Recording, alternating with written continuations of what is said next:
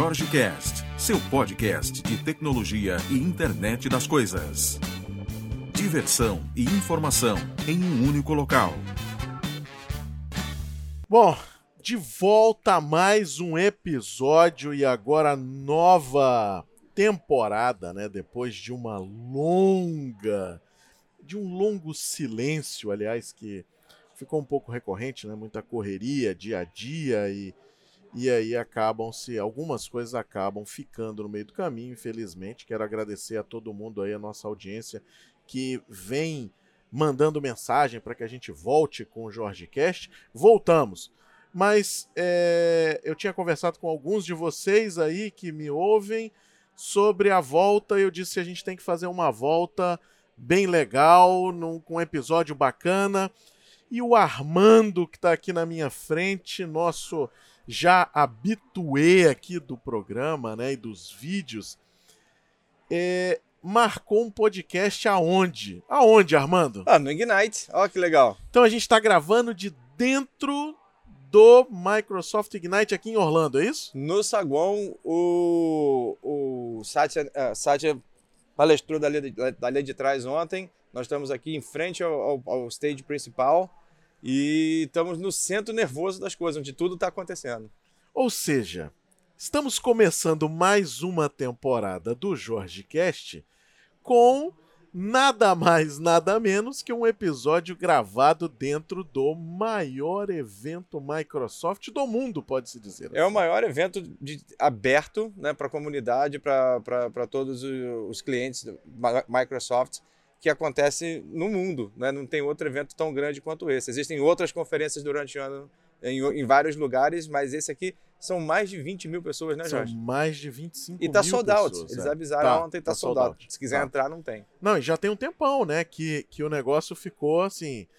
É, é um evento que tem uma proporção tão grande. É, depois, é, tem algumas fotos, eu vou compartilhar uma lista aqui embaixo, né, na descrição desse episódio, e, e, você pode dar uma olhada. Quem nunca veio num evento como esse, eu acho que vale a experiência. Só que aí, aí no Brasil, né? Quem estiver ouvindo está no Brasil, estarei no Brasil em breve. Mas no Brasil nós teremos o Ignite The Tour. Em São Paulo. Em São Paulo estarei lá também. Então, se tiver alguma coisa para a gente conversar aí sobre a IoT, dê, dê preferência, vamos lá, vamos conversar. E é, vamos e é muito lá. legal. Eu vou falar uma curiosidade aqui, acho que eu não comentei com você. A primeira vez que eu fiz um web, um, um, a primeira vez que eu fiz um web app, primeira vez que eu fiz um web app foi no Ignite The Tour em São Paulo, mas na época era só Ignite, não chamava The Tour. Não era Tech Edge? Era Tech Edge. Tech Edge. 2010, Exatamente. eles levantaram as coisas lá e, e aí falaram, ó, vamos, vamos fazer uma aplicação quem botar a aplicação primeiro na web ganha o um prêmio. Aí eu puxei o laptop grandão na época lá, porque participar desses eventos é isso. Eles estão sempre te, te, te é, desafiando É? para fazer alguma coisa diferente, para testar uma tecnologia diferente. Na época, ninguém sabia o que que era nuvem. É. Descrição de nuvem era um negócio que nem no Não, dicionário e é- tinha. é, quando se fala de um evento como esse, né, fugindo totalmente do nosso tema, mas quando se fala de um evento como esse, a ideia por trás não é só conteúdo, né, Armando? Não, não. De jeito nenhum, né? Além- Ainda mais hoje. Uhum. Falando de, de atualidade, o conteúdo do Ignite, para você que nos ouve, ele está disponível na web, totalmente disponível. Ou seja, você pode entrar lá, ver todas as, as apresentações, entendeu? E tem todo o conteúdo disponível. Não é esse o objetivo, mas aqui é como você falou mais cedo, né? Quando a gente estava fazendo o setup aqui da aplicação. É o centro nervoso do negócio. É, é os bastidores, é a conversa, é o time de produto, é o pessoal que está passando no corredor. São pessoas que fazem, estão buscando a mesma coisa que você, no mesmo lugar, só que agora com um diferencial cultural. Você consegue conversar com pessoas que estão desenvolvendo a mesma aplicação que você na Europa, nos Estados Unidos, no Canadá, na América do Sul, na África, Vem todo mundo, na Ásia, lugar. ou seja, a gente consegue ter uma abrangência muito grande.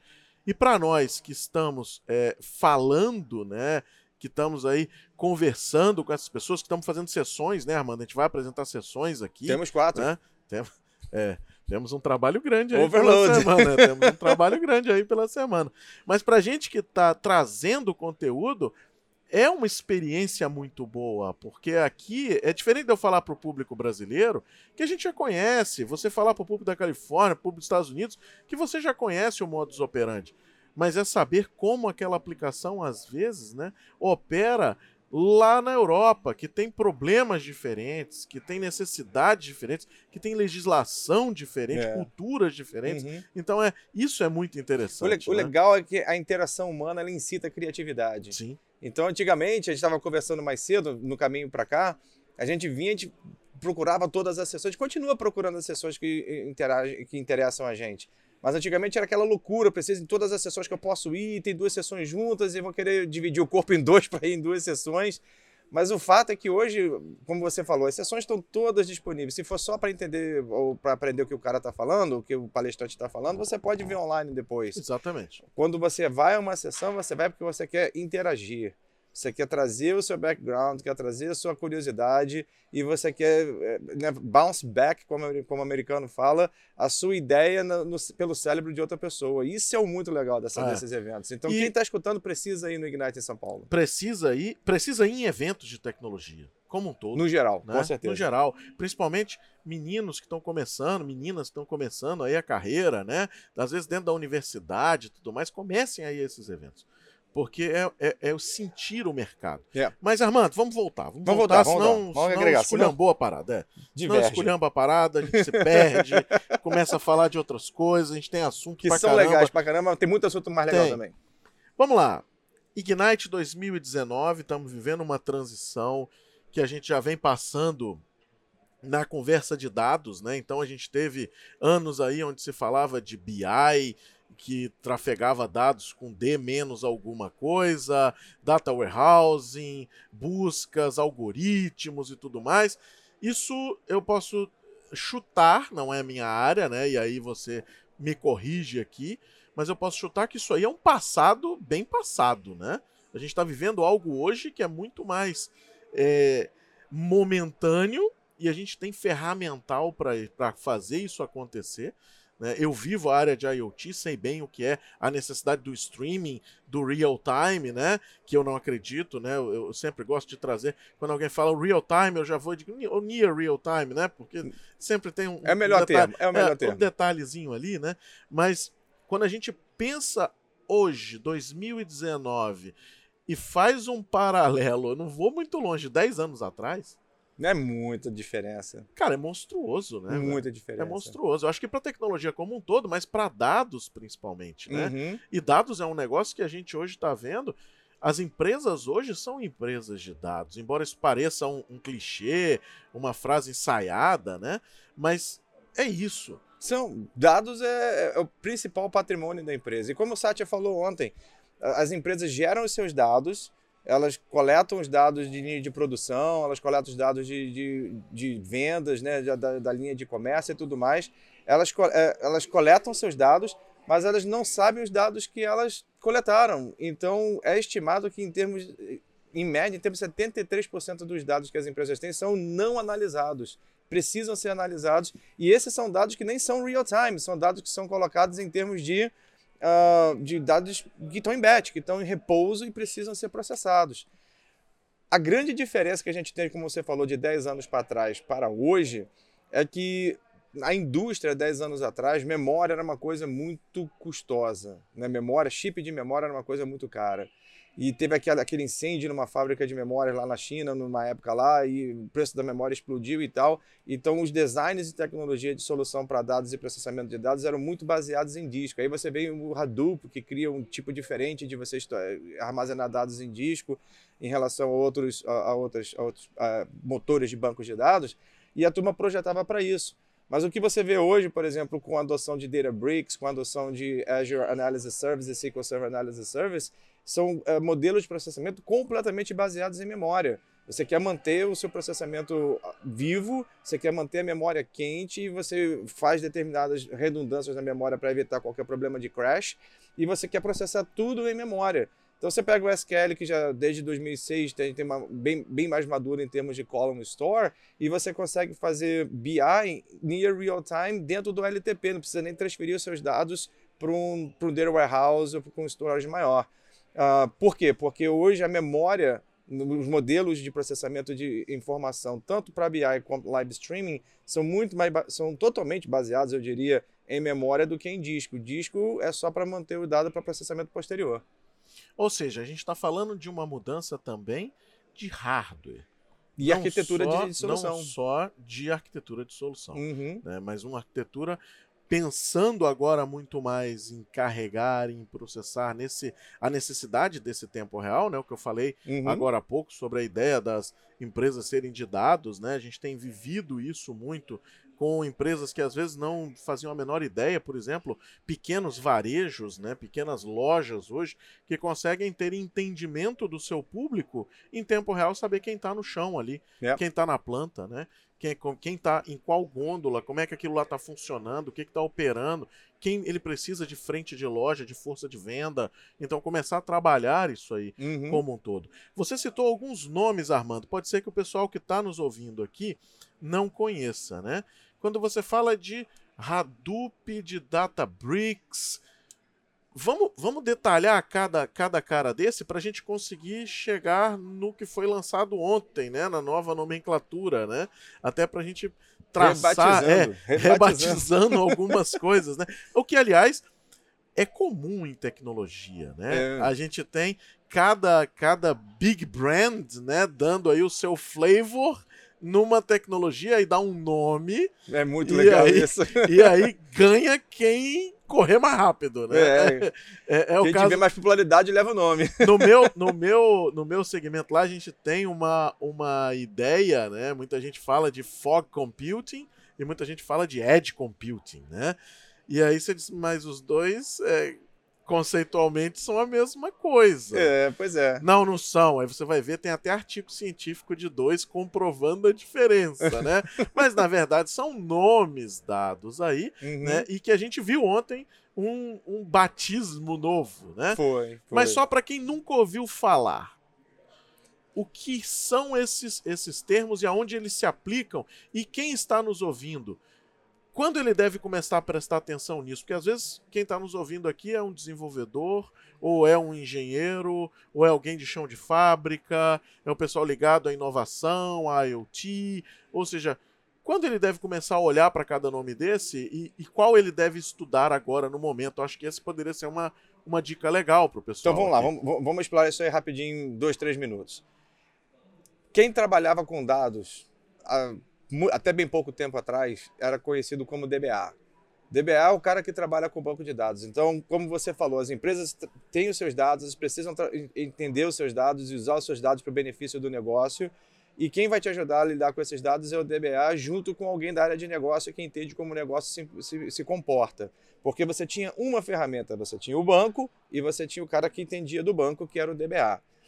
Há, já há alguns anos, dois, três anos, tem a figura do Data Engineer, o engenheiro de dados, que é totalmente diferente. A, a figura do engenheiro de dados não é o cara que é especializado em um banco. A, a, a, figura do engenheiro de dados é o cara que consegue entender por onde os dados precisam ser processados, o pipeline, a linha de processamento que ele tem que atravessar para ele se tornar significante, quais são os serviços que entram em cada estágio desse pipeline.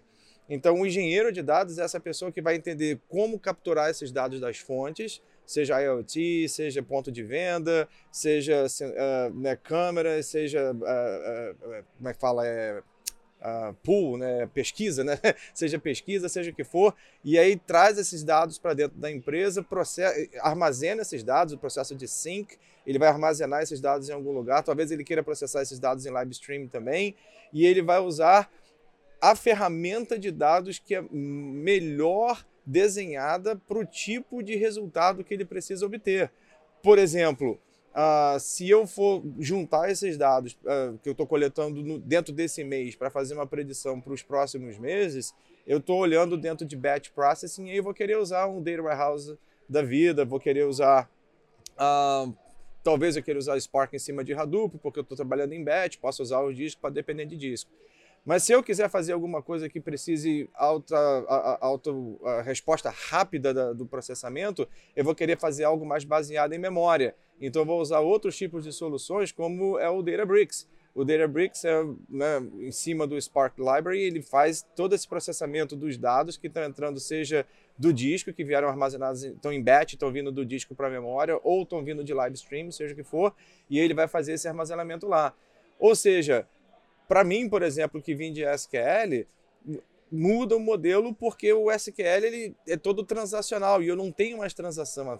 A transação aconteceu dois, três passos antes. Eu agora estou dentro do meu batch, eu já tenho os dados, os dados já, já foram limpos, já foram, de certa forma, normalizados, estão prontos para serem analisados, e eu vou usar a ferramenta que vai me dar o resultado em tempo necessário. E aí entra o meu budget, né, quanto é que eu posso investir, as pessoas, entra o meu know-how, as pessoas que estão trabalhando comigo, o que, que elas sabem trabalhar, quais são as ferramentas que elas sabem trabalhar e que elas sabem trabalhar, e então a gente coloca a ferramenta correta para funcionar. Então, Databricks é essa ferramenta, de certa forma, baseada numa. numa é, a pertence a uma empresa privada, mas é baseada dentro de um conceito open source. Tem, né, é, você pode trabalhar com Scala, você pode trabalhar com Python e outras linguagens lá, e, e trazer essas extensões. E, e, o legal do Databricks é que ele também permite você trazer machine learning. E, por outro lado, você tem as ferramentas mais especializadas, como o Snowflake, né? você tem, que é um data warehouse para batch processing, então você pode usar o Snowflake, é muito simples de usar, ou você podia usar o falecido Azure Data Warehouse, né? você tinha o Data Warehouse na, na on-premise. Morreu ontem. Morreu ontem. Morreu né? ontem. E ressurgiu, igual o Fênix. É, né? é, é. Ele agora. Não, não, é, não era ressurgiu, Armando. Evoluiu. Não, não. Não, qual o termo? É um novo produto. É um novo produto. Exatamente. Com premissas antigas. Tá bom. Code base idêntico, né? Tá certo. Code base idêntico.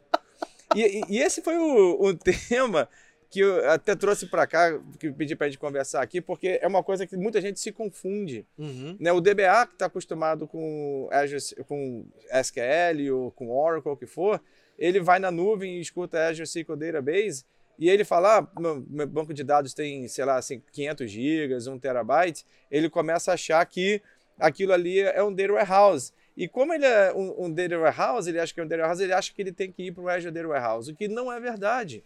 Há, há duas semanas eu estava ajudando uma empresa aqui em Atlanta, uh, o pessoal desenhou um, uma solução lá e eles falaram, ah, vamos construir um Data Warehouse. Eles bateram o nome, eles não bateram especificação técnica. A gente precisa de um Data Warehouse, qual que é o produto de Data Warehouse? Uhum. Eles viram o Azure Data Warehouse e resolveram usar fez o um Azure depara, Data Warehouse. Fez um depara, que é o comum no mercado. É, bateram o nome. É. Daqui a pouco a menina tá na internet, lá, lá, lá nos grupos, lá perguntando, tá tudo é, ruim, lento, tô pagando uma fortuna por um produto que ele tá desesperadamente lento aqui, não tô conseguindo processar o que eu preciso. E o problema não é do produto. O problema não é, é, é você tá tentando usar uma jamanta para rebocar uma bicicleta, não é. pode, né? É. E aí, e aí, acho que até por isso, eu tenho minha suspeita que até por isso eles trocaram o nome da ferramenta para Synopsys. Porque o conceito de data warehouse, você vai do data mart, que é um banco Uhum. menor, né, um volume de dados menor, até petabytes, né, zerabytes de dados. Então, agora já, já não tem tanta confusão. Data warehouse, o que eu vou usar de data warehouse? Você vê, o Snowflake não tem data warehouse no nome, né? O, o produto do Oracle também não tem uh, data warehouse no nome. Só a Microsoft tinha e causava essa confusão. Acho que eles Uhum. estão tentando resolver isso por ontem, começando por ontem. Mas que tá, segundo a promessa e, e a demonstração de ontem, né, com uma velocidade absurda, com tratamento Ele absurdo. sempre foi muito rápido. É. Azure Data Warehouse, como profissional da área, eu comparo essas coisas utilizo a- a- as ferramentas. É, co- o Azure Data Warehouse sempre foi o produto, desde que bem configurado, sempre foi o produto mais rápido em comparação com os concorrentes. Desculpa. Talvez ele não ele, talvez não, com certeza ele não é o mais simples de você dar aquele tuning para ele poder Uhum. funcionar azeitado, bonitinho. Mas uma vez bem configurado, ele ganha todos os concorrentes em velocidade de longe, de corpos de distância. É, e isso é uma coisa interessante, né? A gente tem bons produtos dentro hoje do ecossistema Microsoft. Falando de dados, a gente tem produtos aí que são é, competidores muito fortes, né? E às vezes estão ganhando na competição. E, e muita gente tem um certo, um certo rancor, eu não sei porquê, quando se fala nome Microsoft. Eu tenho visto que isso tem diminuído, Armando. Sabe Né? por quê? Porque o Satya trouxe uma cultura nova. A Microsoft sempre foi código fechado, sempre, ela sempre foi é, é proprietário, sempre a coisa foi proprietária. Hoje não é mais assim. Né? A Microsoft comprou o GitHub para salvar o GitHub, porque o negócio estava complicado lá.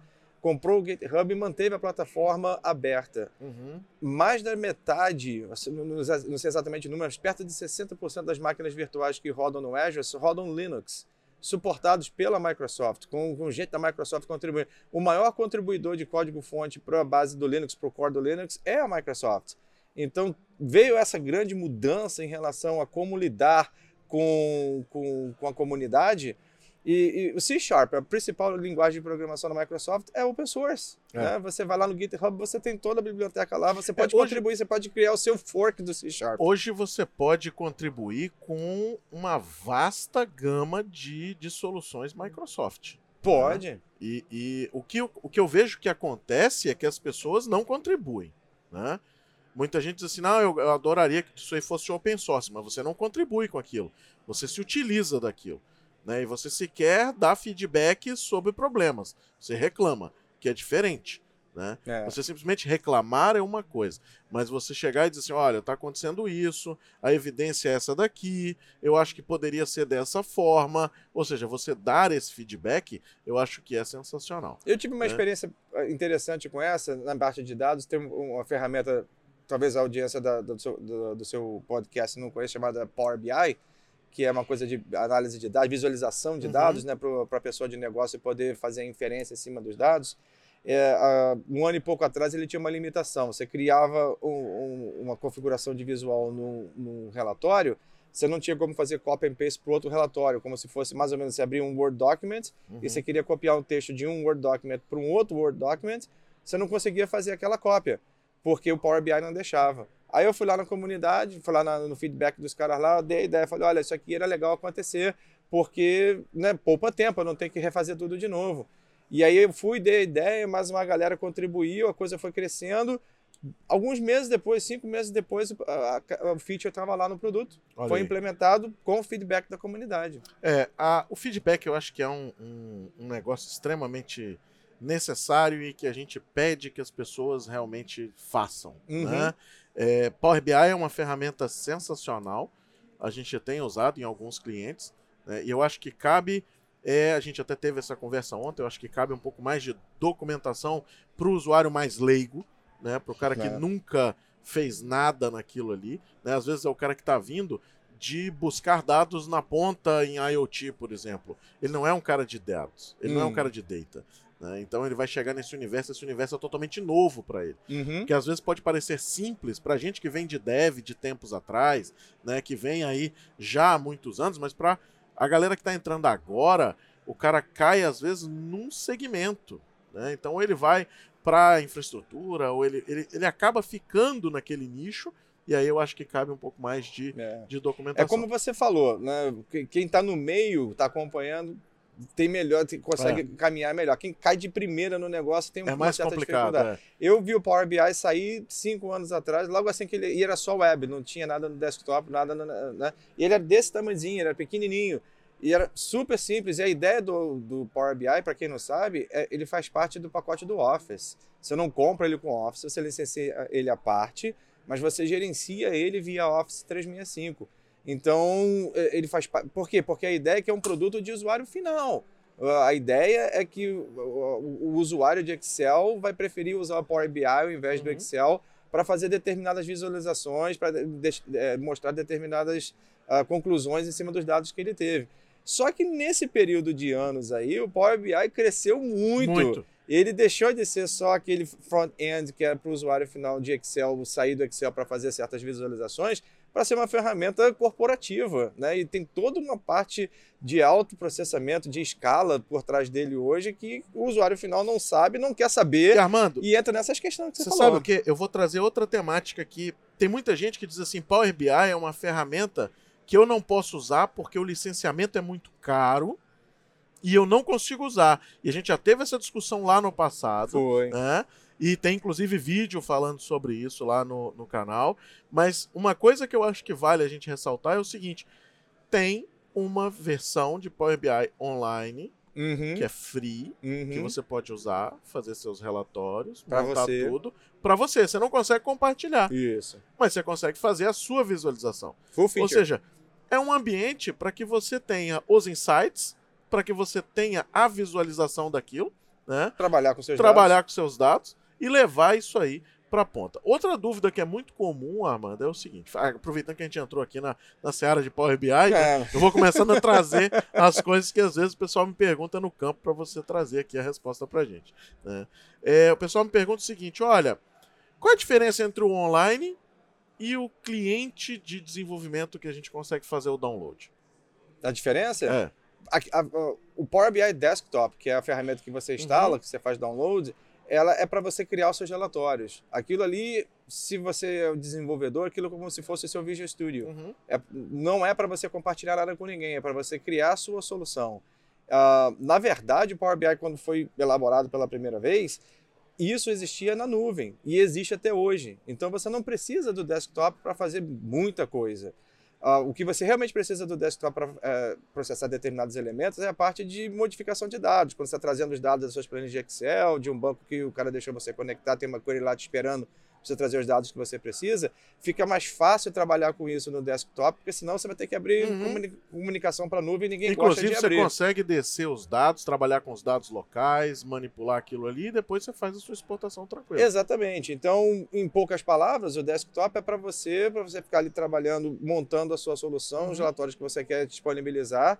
Mas o Power BI mesmo, ele funciona na nuvem. Né? Existe uma versão do Power BI para funcionar on-premise, que, é, que tem certas limitações, mas o full feature mesmo, o 100% do que você pode se beneficiar do Power BI é na nuvem. E na nuvem você também, com você não precisa do Power BI Desktop. So, por exemplo, usuários de Mac, que não tem Power BI Desktop para Mac, eles vão no browser e criam os relatórios dele na nuvem no Power BI Online. E tem também a versão, se você quiser, um, um white label, né? Você pode pegar o Power BI e embedar ele dentro da sua aplicação e aí desenvolver seu front-end e fazer todos os Isso motores. aí é um negócio muito legal que eu exploro com muitos dos meus clientes, porque alguém tem que pagar pelo Power BI. Se você Uhum. vai fazer o seu relatório para você, como você já comentou, pode ficar livre. Né? Sim. Você pode ficar eh, de graça, você não precisa pagar. Mas se você vai compartilhar seu conhecimento usando a ferramenta, o conhecimento dos seus dados, do seu negócio usando a ferramenta, aí alguém tem que pagar. E aí você pode escolher um modelo. Se você, você pode pagar pelos usuários que estão usando, ou, Ou você pode pagar por motor. expor os dados através da, de um front-end que você escolha. Então você pode criar um mobile app, você pode criar um website, você pode, não, você pode qualquer ferramenta de UI que você queira colocar ali dentro, onde você consiga colocar ah, chamadas de API, você pode eh, pedir o É, o é processamento do motor na nuvem. O que é interessante de Power BI hoje é que ele está crescendo, né, na parte de conectividade com outros serviços Azure, para que você tenha mais fontes de entrada além somente de dados. Exatamente. Né? Jorge, Então a gente tem já- visto isso faltam crescendo. 20 minutos para acabar, só para lembrar que daqui a pouco tem o sorteio do Microsoft Earbuds. A gente não pode esquecer de falar com a galera Tá. daqui a pouquinho. E vamos também, né, Armando, aproveitar aqui e já falar o seguinte, olha, que esse podcast ele está sendo gravado, né, dentro aqui do Ignite. Então vamos deixar aqui nosso agradecimento aí, né, pro pessoal e deixar também o pessoal aí com gosto de quero mais, né, chamando para assistir aí as sessions aqui de do Ignite direto pela pela web. pela web.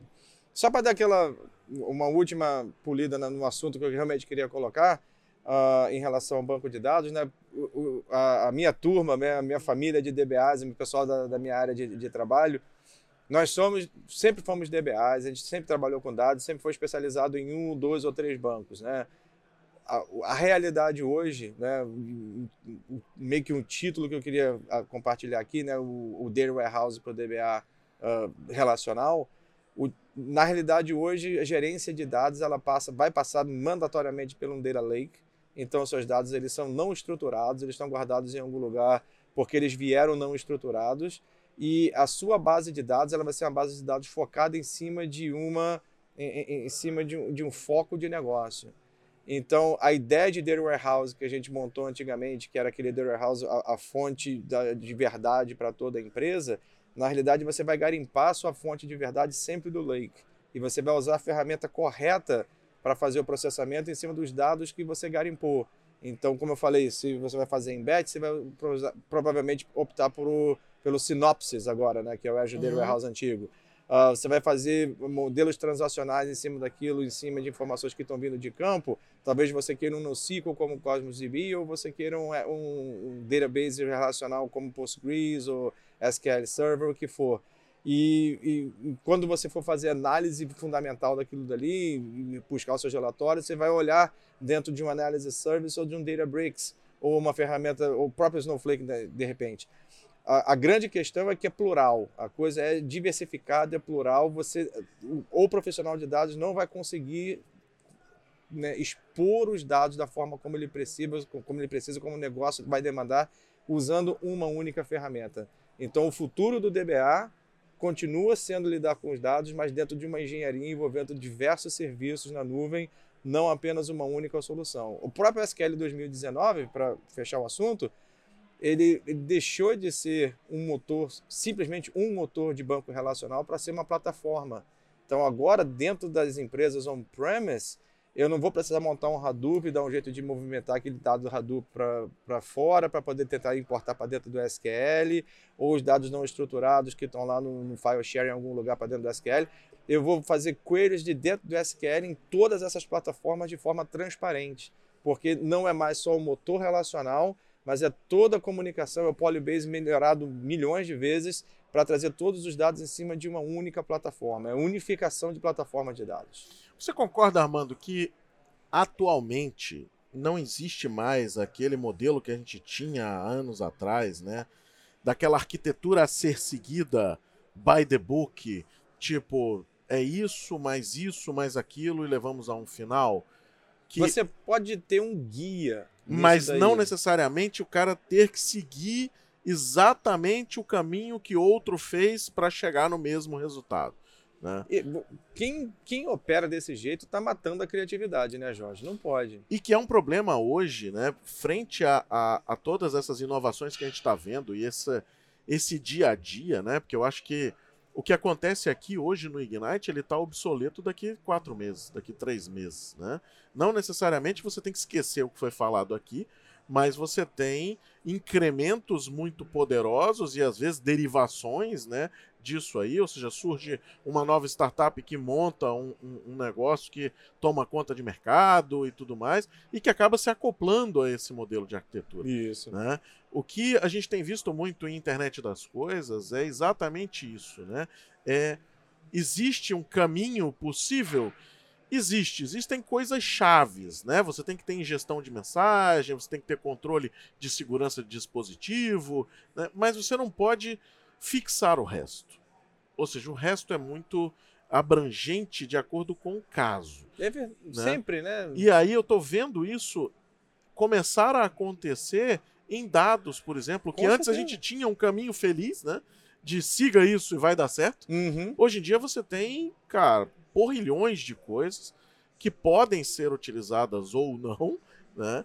E que, como você falou, ah, eu tô usando aqui um, um, uma jamanta para puxar um negócio e, cara, não precisava. Tá, a ferramenta não adequada para o pro problema ser resolvido. Exatamente. E às vezes aquela ferramenta ela é para aquele problema, mas não necessariamente para aquele tamanho de problema. Há quantos anos sempre foi colocado processamento de streaming deve ser uh, você deve usar o Lambda Architecture, a arquitetura Lambda onde você tem o speed lane e você tem o batch lane. Uhum. Esse é o padrão, como você falou, esse aqui é o caminho feliz. Mas você pode certamente contemplar variações, como por exemplo o capa. Né? Você olha para o capa e fala, não, poxa, o meu batch lane me traz é, custo extra porque eu tenho que refazer o processamento idêntico em, outra, em plataforma diferente. Será que não era melhor eu reprocessar o meu batch como se fosse streaming no passado? Então, a, a criatividade tem que ser trazida, você precisa analisar. É o fator humano. Né? Uhum. Existe, existe uma grande, um grande debate eh, na, na, indústria que é aquela coisa, ah, as máquinas estão substituindo o, os seres humanos. Não, na minha visão, as máquinas estão potencializando o melhor do ser humano, que é o, o poder de contemplação e criatividade, de você criar o um novo. A máquina não consegue criar o um novo, ela consegue fazer o que você falou. Eu vou pegar a solução que já está lá enlatada e vou botar ela para acontecer porque eu sei os movimentos. É, essa questão das máquinas tomarem o lugar dos seres humanos, eu não vou entrar nessa discussão. Toda vez é uma confusão infernal. Eu vou, eu vou passar essa daí.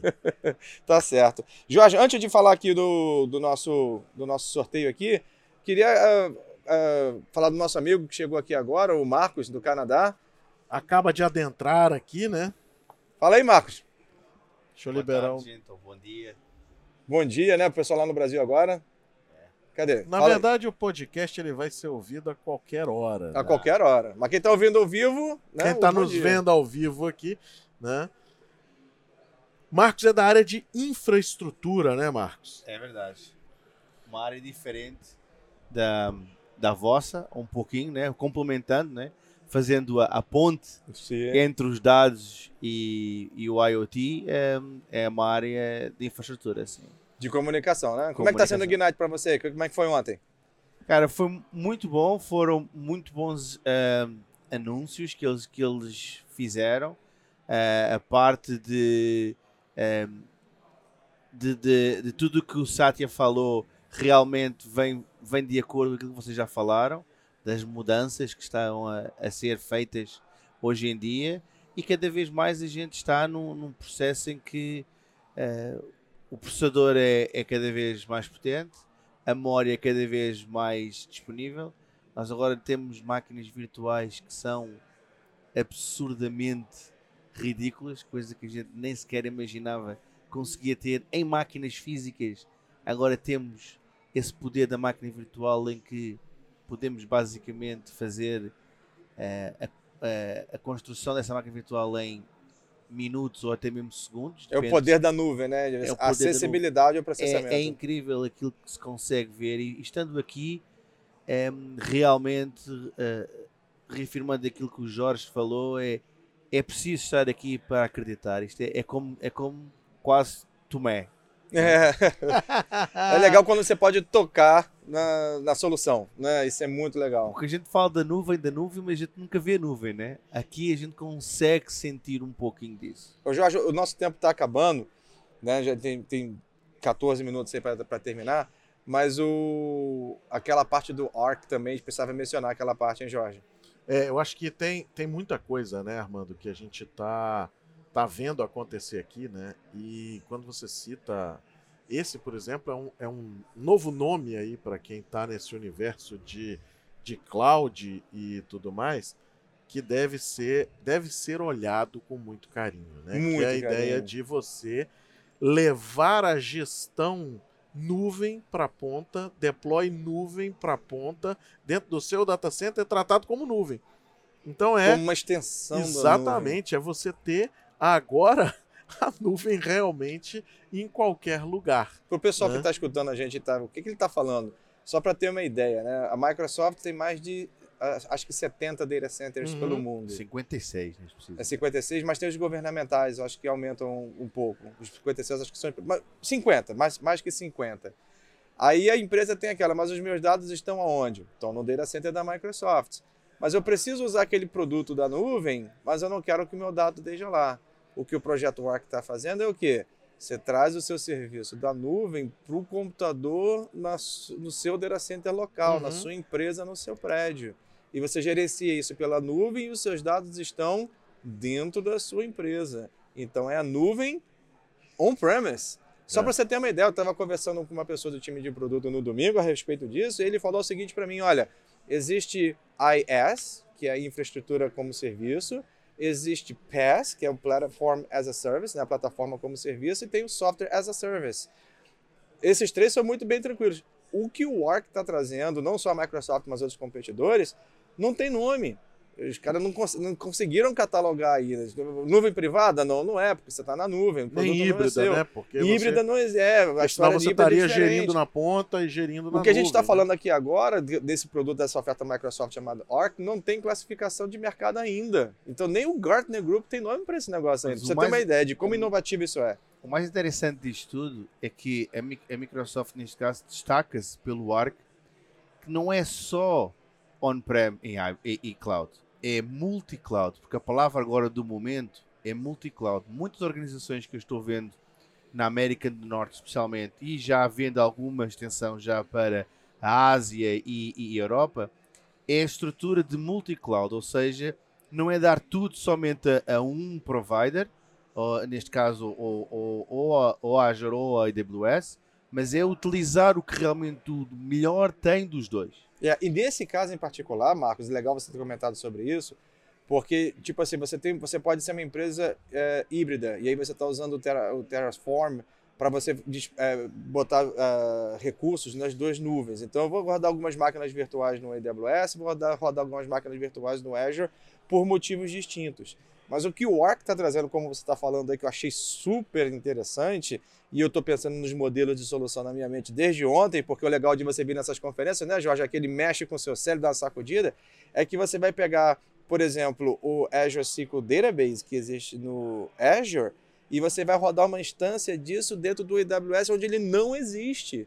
Não é uma oferta do AWS, mas você vai levantar uma máquina virtual do AWS, vai fazer o, o deployment daquele Azure SQL Warehouse ali dentro e você vai estar com um serviço Azure rodando numa máquina virtual AWS. Isso é fabuloso. Isso é, é uma pancada, coisa, velho. Foi uma coisa ontem que realmente é, me fez realmente pensar que isto, isto não tem fim. Isto da, da, da cloud e da multi-cloud, que agora é a palavra da ordem, pelo menos aquilo que eu ouço sempre. E é, multi-cloud não é hybrid cloud. Não é hybrid cloud. Multi-cloud é quando você usa o serviço de um cloud no outro cloud. No outro cloud. Ou utilizar os dois serviços dos dois clouds. E fazer uhum. um pipe entre os fazer dois. Fazer um pipe entre os dois. Isso. Ou seja, trazer o melhor que, que os dois principais uh, cloud providers têm para, para o mundo de, de, de aplicação e para a sua infraestrutura, né?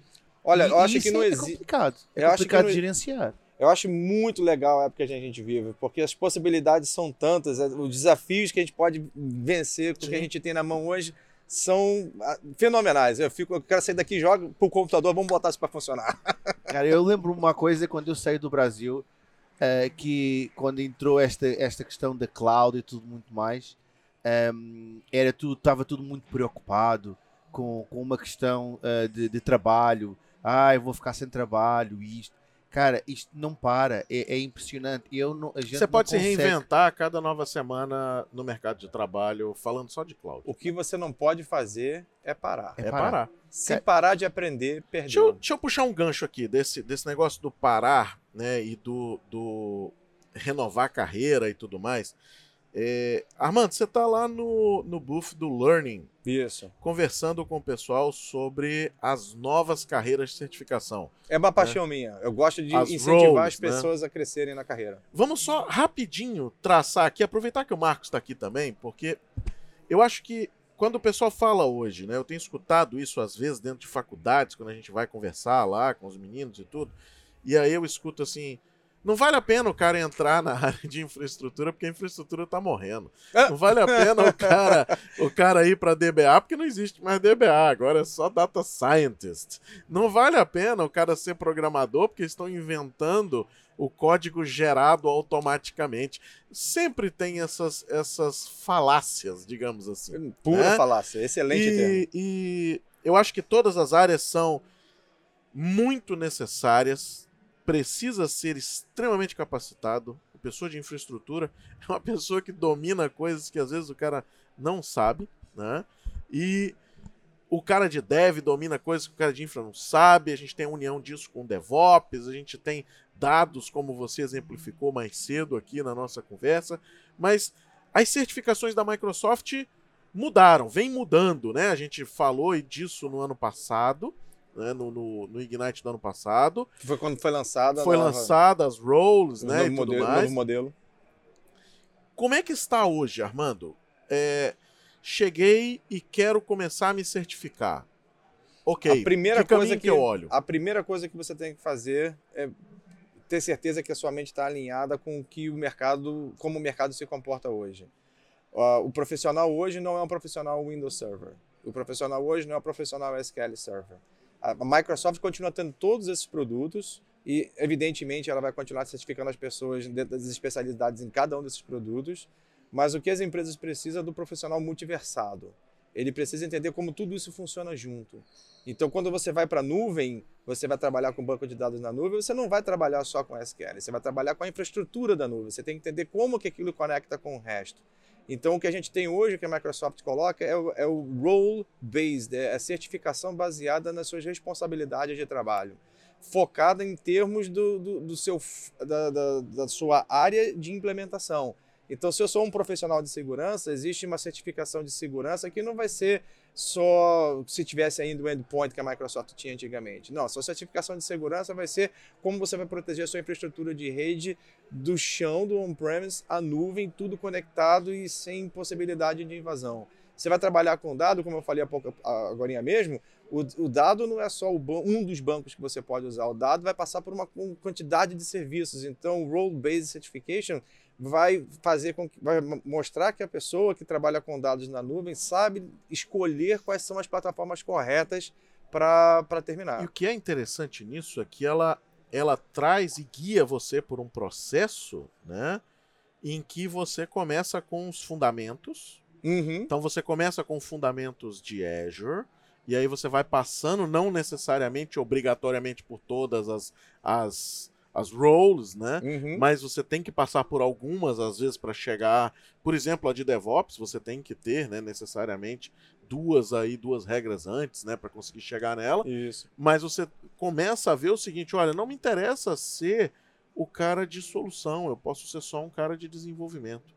Então eu começo a, fazer isso aí baseado nesse conhecimento maior do que somente uma ferramenta como a gente tinha antes. Né? Perfeito. Vamos fazer o seguinte, vamos continuar esse papo numa outra hora? Vamos. Vamos continuar. Aqui, eu tô com o papel aqui na mão aqui pra gente uh, dar as instruções para o pessoal que está acompanhando o podcast lá no JorgeCast. Uh, vou, em inglês está aqui, tá botando em inglês, né? Tá lá. Thanks for listening to our podcast. Muito obrigado por escutar, por participar do nosso podcast. Obrigado mesmo, né, Jorge? Marco, obrigado por comparecer aí também. Bom ter você aqui com a gente.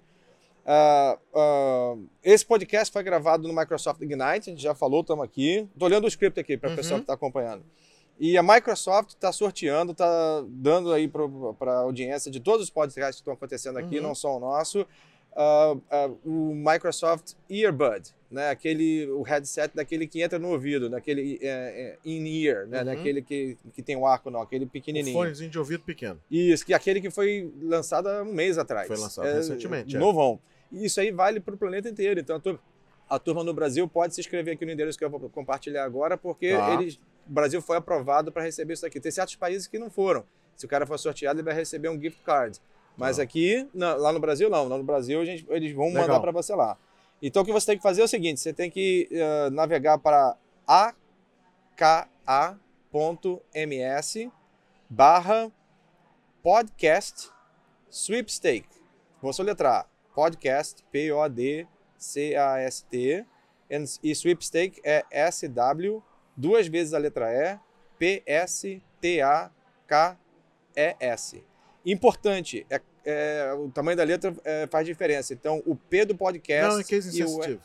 Case, ah, o insensitive. É. Ah, é, Então, beleza, beleza. Vou repetir então tudo direto.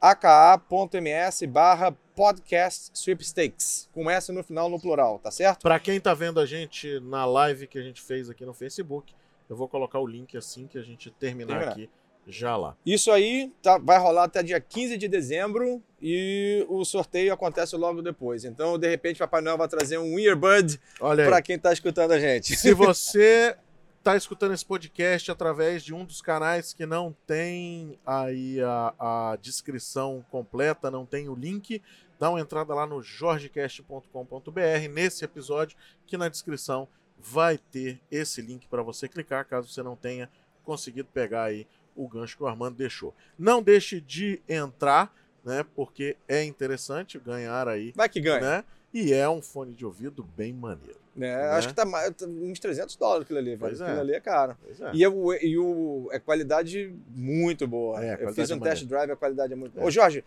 foi muito bom participar do seu podcast. Obrigado por me ter aqui pra gente pra trocar essa ideia. O papo com a gente sempre é bom, sempre né? É bom, compartilhar vamos, com a sua audiência é muito legal. Vamos compartilhar mais coisa, com certeza a gente vai gravar mais coisa aqui. Dentro do Ignite também, fique Surpresa ligado. do Marco, obrigado Marco por comparecer aí também. Prazer foi todo meu. Tem Fórum Bomb, Marco Podcast Bomb. É. Valeu, galera. Um abraço a todos. Um abraço.